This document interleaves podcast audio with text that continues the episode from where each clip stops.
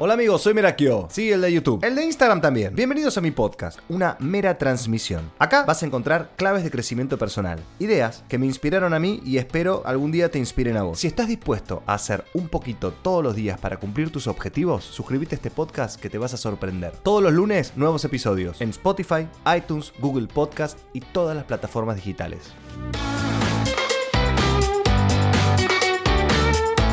Hola amigos, ¿cómo están? Seguramente si estás escuchando esto, alguna vez en tu vida tuviste que cambiar los planes o, o sentiste que lo que estabas haciendo no funcionaba y necesitabas pensar una posibilidad de hacer algo distinto. Bueno, hoy vamos a hablar en este episodio de lo que es un plan B y, y que hay que ser valiente para tener un plan B. Hace poco, hace un par de semanas, no, creo que hace más.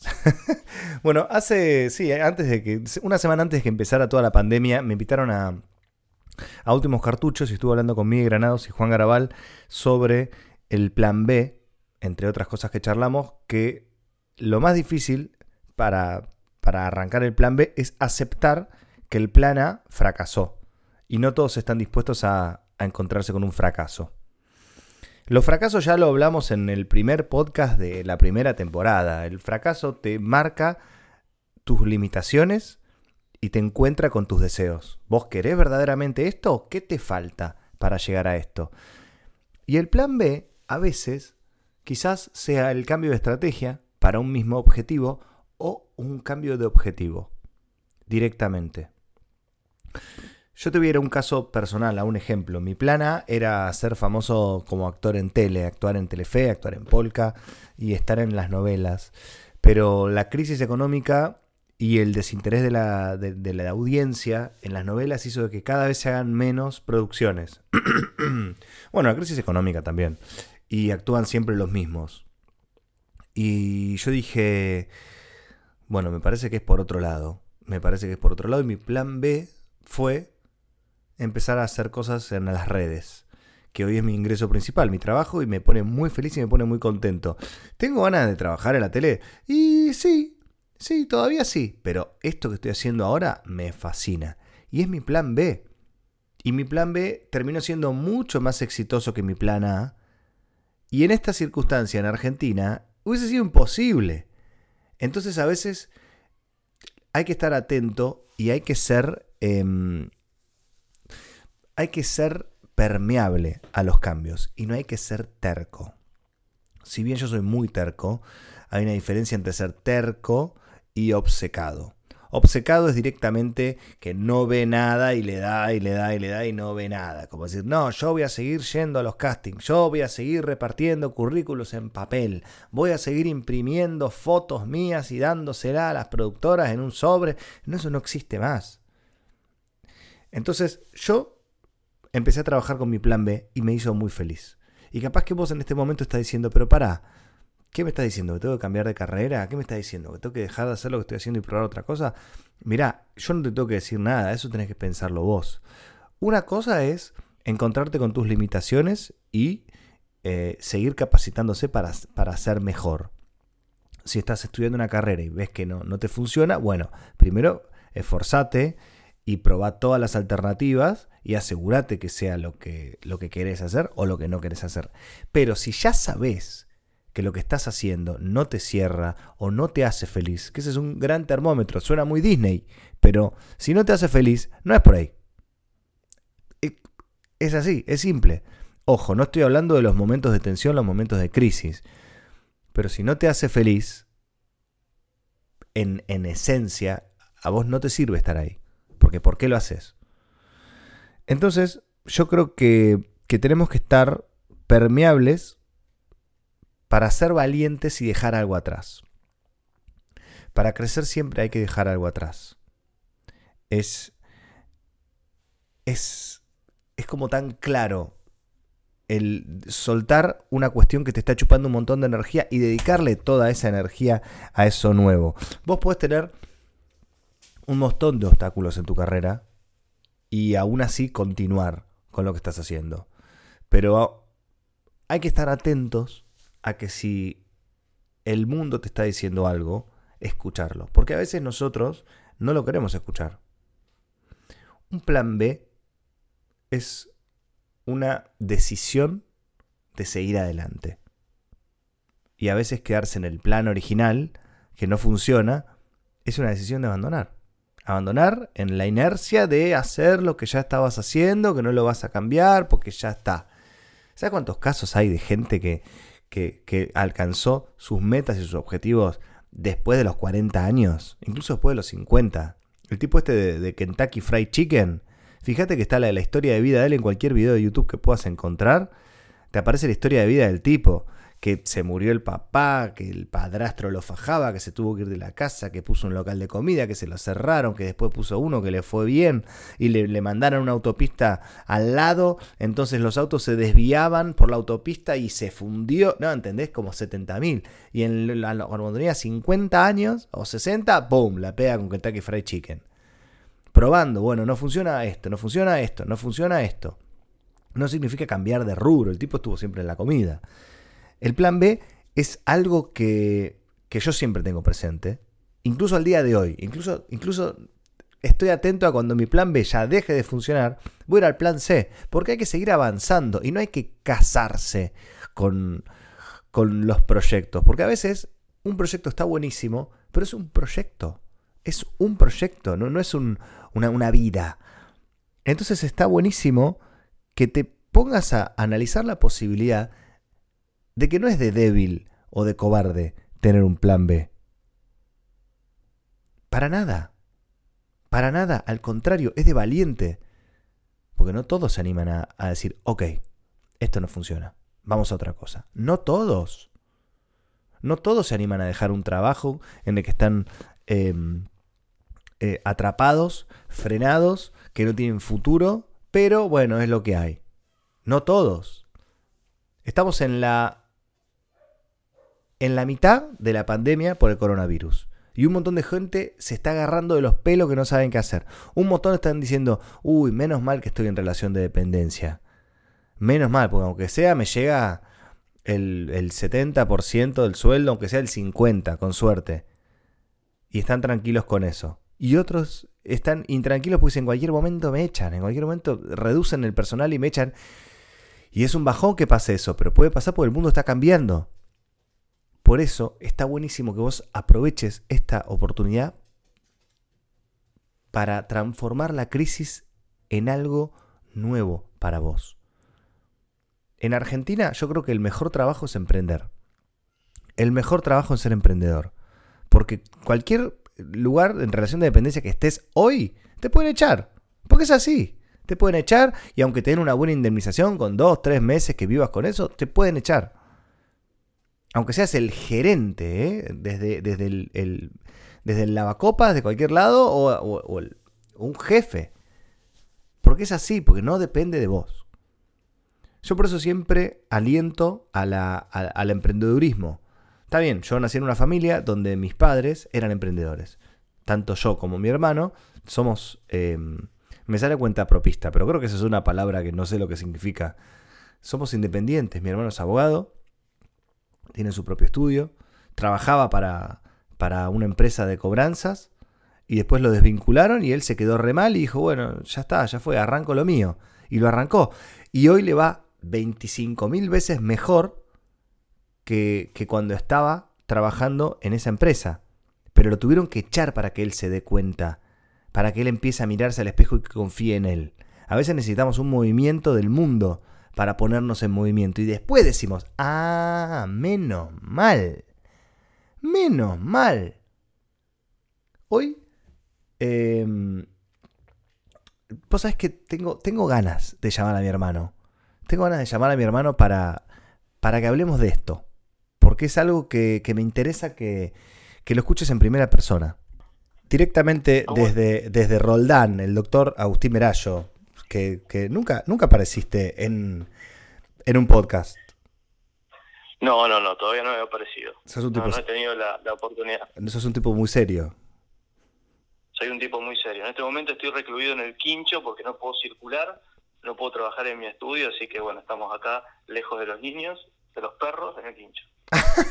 Escúchame, estoy hablando em, sobre, bueno, los plan B, se llama este podcast, y hablo de, que a veces la gente se da cuenta de que algo no funciona o tiene que dar un paso y, y cambia de plan, o hay veces que la circunstancia directamente te dice, mira, vos está para más, ¡pum! Y el universo hace que pasen cosas que a vos te dejen en una circunstancia donde no te quede otra que confiar en vos y, crear tus propios proyectos.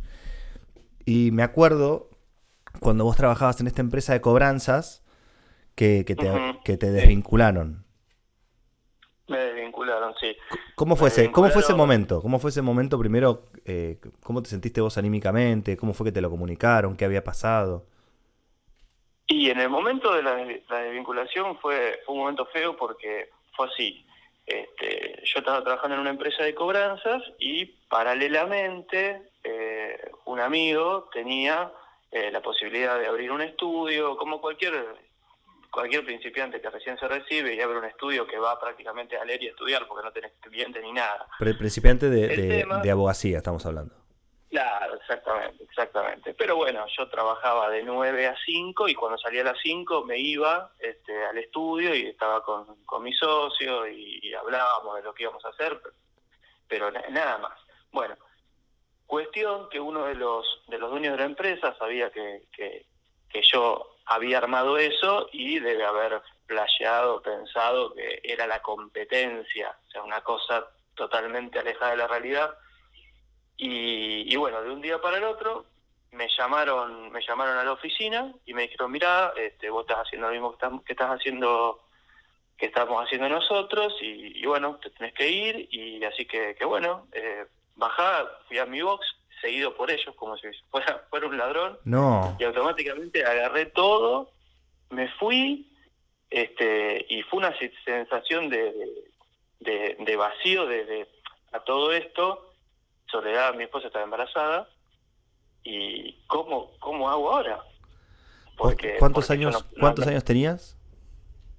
Y fue en el 2008, o sea que yo tenía 28 años. Escúchame, yo no sabía la que te habían seguido hasta el box. Esa te la guardaste. Sí, sí, sí. Porque esa, esa cosa te la guardaste. Vos, este tema, bueno, para el otro lo voy a decir al final, pero por favor, continúa. Bueno, salgo, salgo del estudio, este, Mm, levanto la mano, me tomo un taxi y cuando estoy yendo con el taxi hasta hasta el otro estudio, porque porque bueno, salía de ahí y Soledad estaba en el otro estudio. Obvio, ¿y a dónde vas a ir? Porque también era, era tu búnker, era tu oficina, tu lugar donde vos tenés tus cosas. Y la llamo a Soledad y le digo, mira, mm, me echaron. Pero no, pero ¿por qué? No, por esto, por, pero qué hijo de... Y todo, todo eso. Y bueno, y fui, fui allá y bueno, me recibió mi esposa, mi, mi socio, y me contuvieron. Y bueno, en ese momento es como que no es que uno decide decir, bueno, voy a, voy a animarme, voy a cambiar y voy a hacer tal cosa. No, es como que uno está, fue empujado a esta situación, gracias a Dios hoy día. Y, y bueno, tuvimos que arrancar, que arrancar ahí. Ahí la ventaja que yo tenía es que ya disponía de todo mi tiempo para ahí y no dos horas a la tarde. Claro. Entonces arrancamos, arrancamos un camino en donde como cualquier persona inocente agarró una agenda de financieras y se puso a llamar para ofrecer el servicio de cobranzas y a la segunda que llamé me dijo que sí, que, terminó siendo una empresa grande. Este, este sistema lo volví a hacer durante tres años y nunca ni siquiera me llamaron para una reunión, o sea que no sé si fue el destino, si llamé justo a una empresa que estaba empezando también. pero, eso, eso, ¿entendés? Eso es, cuando vos te abrís al mundo, cuando vos te abrís al mundo, el mundo se te abre a vos. Pero quédate tranquilo que eso pasó por eso, ¿eh? Olvídate. Fue el momento. Mirá si, mirá si te echaban una semana después. Mirá si te echaban una semana antes. Exacto, exacto. Este, así que bueno, eso eso fue fue empezar a trabajar. Eh, a todo esto, em, el, sería el suegro de, de, mi, de mi socio, tenía una empresa que le, pasaba algunos deudores como para ir para ir trabajando, algo, algo mínimo pero que servía, sumado al, al apoyo de, del papá que nos, que nos ayudaba también con la oficina y demás, y así bueno, fueron meses en donde vos salías a pérdidas, pero cada vez perdía menos, hasta que empezaste a salir parejo, y empezar a ganar un poquito y, bueno, ya después empezabas a acomodarte como más o menos con, un sueldo de un empleado que hoy empresa, empieza en una empresa, o sea, un sueldo normal, pero que llevó un año y medio, dos años, en donde yo paralelamente trabajaba con, con, con mi mamá para, tener lo mínimo indispensable. Wow. Qué loco, em, qué loco que, que ¿cómo, cómo, lo, ¿cómo lo decís, no? Que en su momento no lo veías como una oportunidad, sino que te había angustiado un montón. O sea, e, esa sensación de, de vacío, de sentirme mal. ¿Vos te acordás bien cómo, cómo era esa sensación? Sí, sí, sí.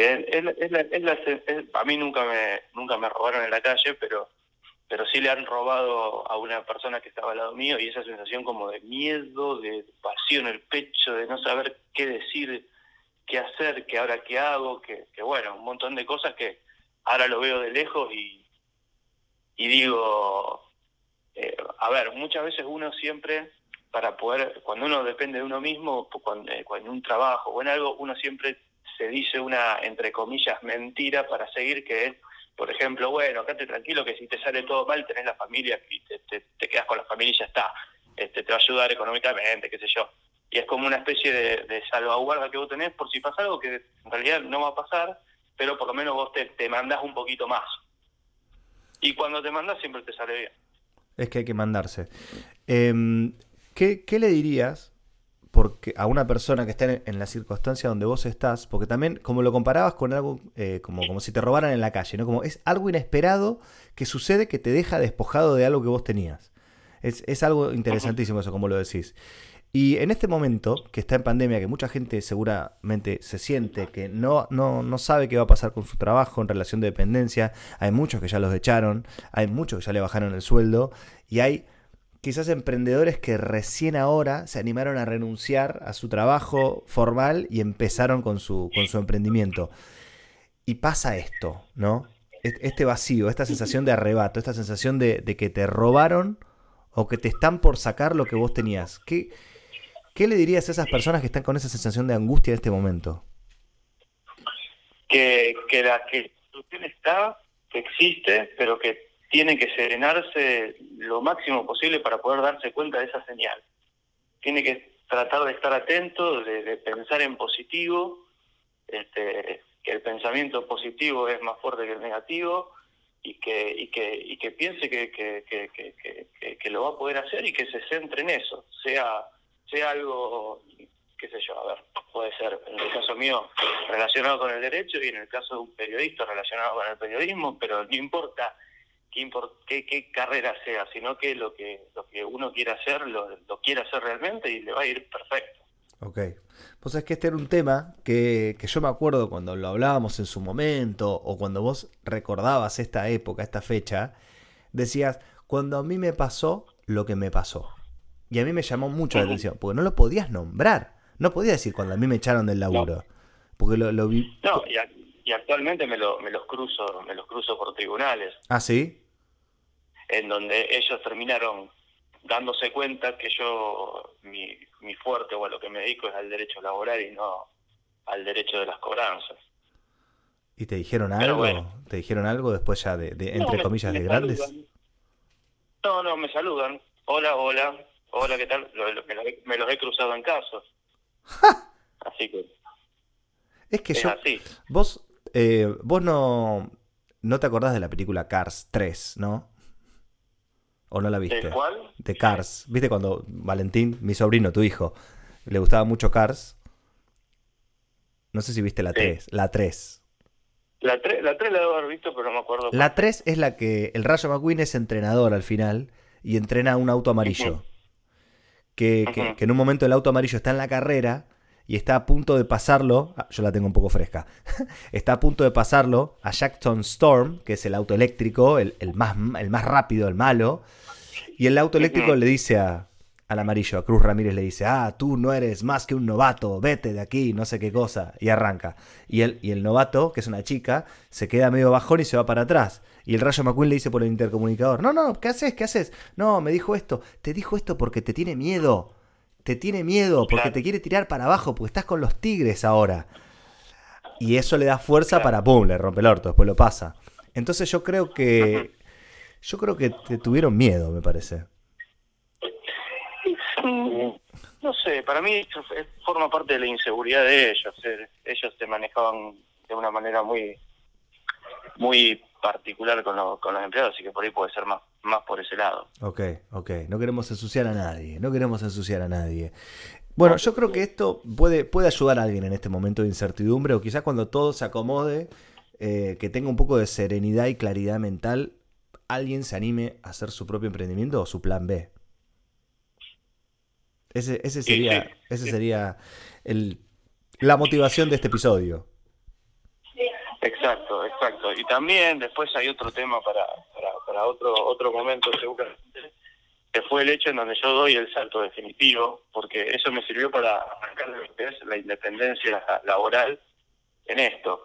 Pero después hay otro tema, que ahí sí ya no quiero ensuciar a nadie, que es donde doy el salto, el salto definitivo, que es donde ya me oriento más trabajar en una rama específica, donde tuve que tomar una decisión importantísima. No, no, pará, pará, no, bueno, ya está, no va a haber otro momento, ¿eh? Tiraste, tiraste el cliffhanger, pero que el momento en el que te empezó a ir bien laboralmente.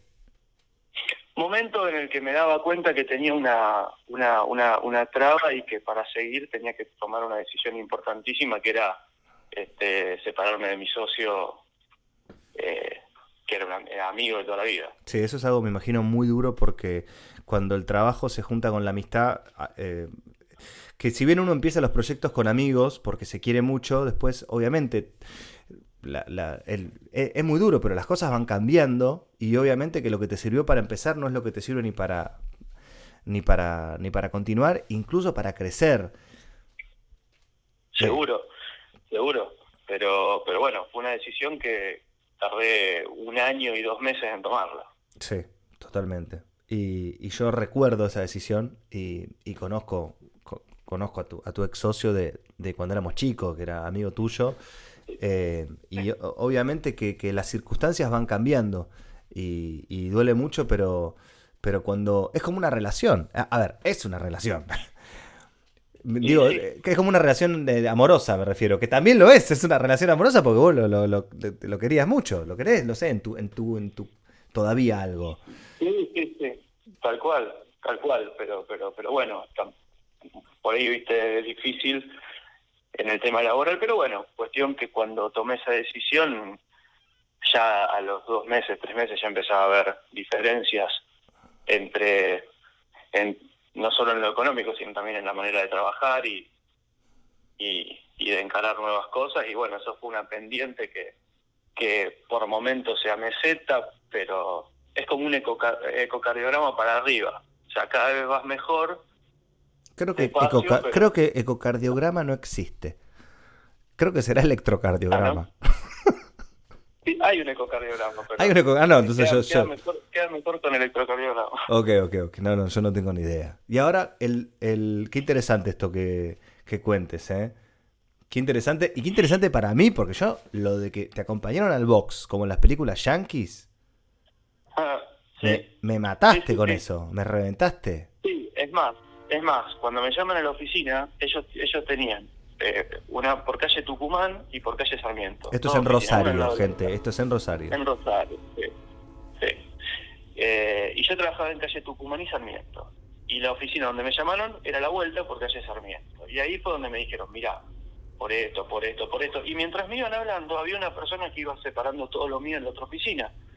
Entonces cuando me dicen, bueno, volvé a buscar las cosas y, y ya está, cuando vuelvo, desde que entré a mi lugar de trabajo hasta que me fui, tenía a otro de los dueños que me seguía a todos lados, como si me robara algo de información para llevarme. Sí. Lo que pasa este, que... Claro, ellos pensaban que vos eras como ellos eran. Por eso te seguían. ¿Qué, es lo que ellos harían? Ellos pensaron, mira, ellos, ellos pensaban que yo era emprendedor. Este, porque ahí, acordate que ahí adentro también trabajó y trabajó después de que me fui yo uno o dos años más, César, que fue con el que pusimos una sucursal del negocio de, de mamá. Sí, lo recuerdo. entonces, como por ahí en el trabajo a veces hablábamos del negocio, a veces venía el dueño y decía, chicos, yo sé que ustedes tienen, siempre nos decía lo mismo, yo sé que ustedes tienen un negocio afuera, pero acá tienen que trabajar, y no es que estábamos hablando de cualquier cosa. Pero bueno, eran muy perseguidos. Ok, ok. Te agradezco mucho este, este, este testimonio. Bueno.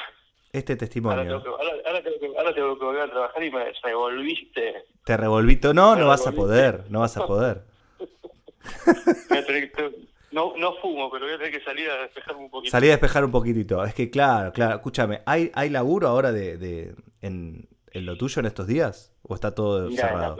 En la, provincia de Santa Fe, puntualmente en Rosario, se suspendió, o sea, están suspendidos los plazos procesales. Hay feria excepcional. Es decir, que los juicios no avanzan. Solamente algunas causas eh, y en algunas actividades habilitadas, como por ejemplo sacar dinero que hay en cuentas judiciales, embargar eh, y esas cosas, pero es prácticamente tenés que tener muchísimo trabajo para poder seguir viviendo con eso mucho tiempo más. Claro. Pero, pero bueno. ¿Qué haces, qué haces para mantenerte ocupados, eh, eh ocupado estos días entonces? Porque y siempre el, abogado por lo general siempre tiene trabajo atrasado y es trabajo que, que por ahí te da dinero, pero uno pone lo que más dinero te da en el medio siempre como para ir nivelando. Entonces uno siempre va haciendo cosas y también con, con mi colega mantenemos eh, una conversación casi permanente para nuevas oportunidades, porque siempre que hay una crisis también a la vez te, abre oportunidades. Totalmente. Así que estamos estamos viendo también con a vía Zoom las entrevistas, este, hemos propuesto a los juzgados cosas que no se pueden hacer y como lo justificamos y lo fundamentamos, los juzgados lo han aceptado. O sea, Qué loco, qué loco una cosa que estoy mientras mientras te escucho hablar de trabajo, ¿no? Porque a veces no tenemos la oportunidad cuando nos vemos de hablar de trabajo o lo que sea, porque nos vemos con los chicos, la familia, es un quilombo. ¿Cómo andás? Bien, bien, va, va, va, quilombo. Y es muy interesante esto. Y te digo una cosa, ¿vos te diste cuenta lo parecidos a mi papá que somos? Entonces, como en el sentido del emprendedor, en el sentido del hacer, o sea, nuestro padre tiene cosas buenas y cosas malas como nosotros, como todo el mundo, y a veces los hijos hablamos mucho de lo malo solamente, pero, pero creo que pocas veces hablamos de lo bueno. Y yo, me, yo cuando me encuentro trabajando en casa o volviéndome loco porque no puedo salir y tratando de buscar forma, no tirándome en la cama, o sea, no dejándome tirado, eso es algo que, que, que, claramente lo vimos de, de nuestro padre. Eh, sí, sí. Y, y, recuerdo, y recuerdo hablar tanto en una época cuando nuestros papás se estaban separando, que estábamos muy enojados y hablábamos muy mal de mi papá y de mi mamá. Pocas veces hablamos de, esto y yo veo en vos muchas cosas de, mi papá, que también es tu papá, eh, en, lo, en, lo, en, lo, laboral, en lo laboral, en lo emprendedor, en lo de ir para adelante, en lo de, de, todo. Y la verdad que, que si bien en una época yo te veía como medio enojado con mi papá, como que me pone muy contento saber que esto está en vos también. Y sí, y sí, hay cosas que están, están en los genes y yo también lo estoy viendo con, con Valentín en la manera en que, que qué sé yo, dibuja, se la, es muy ordenado, que siempre por ahí ser ordenado es importante. Este, pero bueno, estar está en los genes. Valentín, Valentín es el hijo de mi hermano, mi, mi sobrino. ¿Cómo está? Bueno, ahora, ahora después fuera, fuera de podcast te pregunto cómo están todos. Pero pero bueno, me alegro, me alegro mucho que estén bien. Los extrañamos mucho, boludo, a todos. Los extrañamos un montón. Y es tremendo. Esto, esto, esto es tremendo. Eh, encima es algo que no va a terminar hasta que esté la vacuna. No, no, esto no va a terminar. O sea, se va a ir abriendo cada vez más, pero va, va, a salir primero un antídoto y después la vacuna. Porque la vacuna es más hombre, el, hombre, el, hombre, el hombre es un animal de costumbre. ¿eh? Te acostumbras a todo. Yo al principio, al principio eran vacaciones.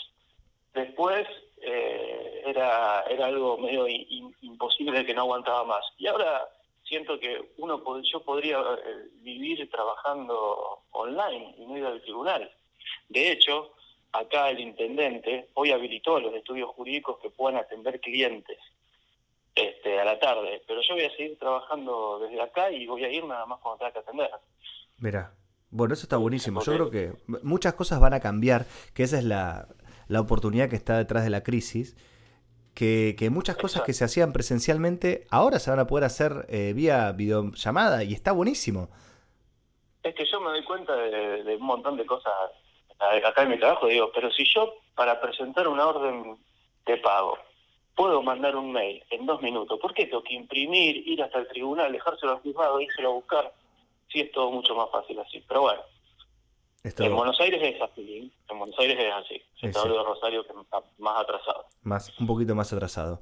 Bueno, papá, me alegro mucho. Eh, me alegro mucho que estés bien. Y, y gracias por este ratito. Este fue mi hermano, el doctor Agustín Merallo, de Rosario, bueno, de Roldán, más eh, justamente hablando. Qué loco, qué loco que, mm, que nunca hablamos con él de esta manera, de esta, con esta profundidad de lo que él sintió en ese momento. Y mm, si bien mi hermano es una persona que, vos lo conocés y es muy divertido, bueno, cuando se suelta, obviamente, cuando entras en confianza, eh, hay cosas como que él se las guarda para él y capaz que cuando él lo siente, tú te las tira. por ejemplo, esto de que lo acompañaron pobre como un delincuente.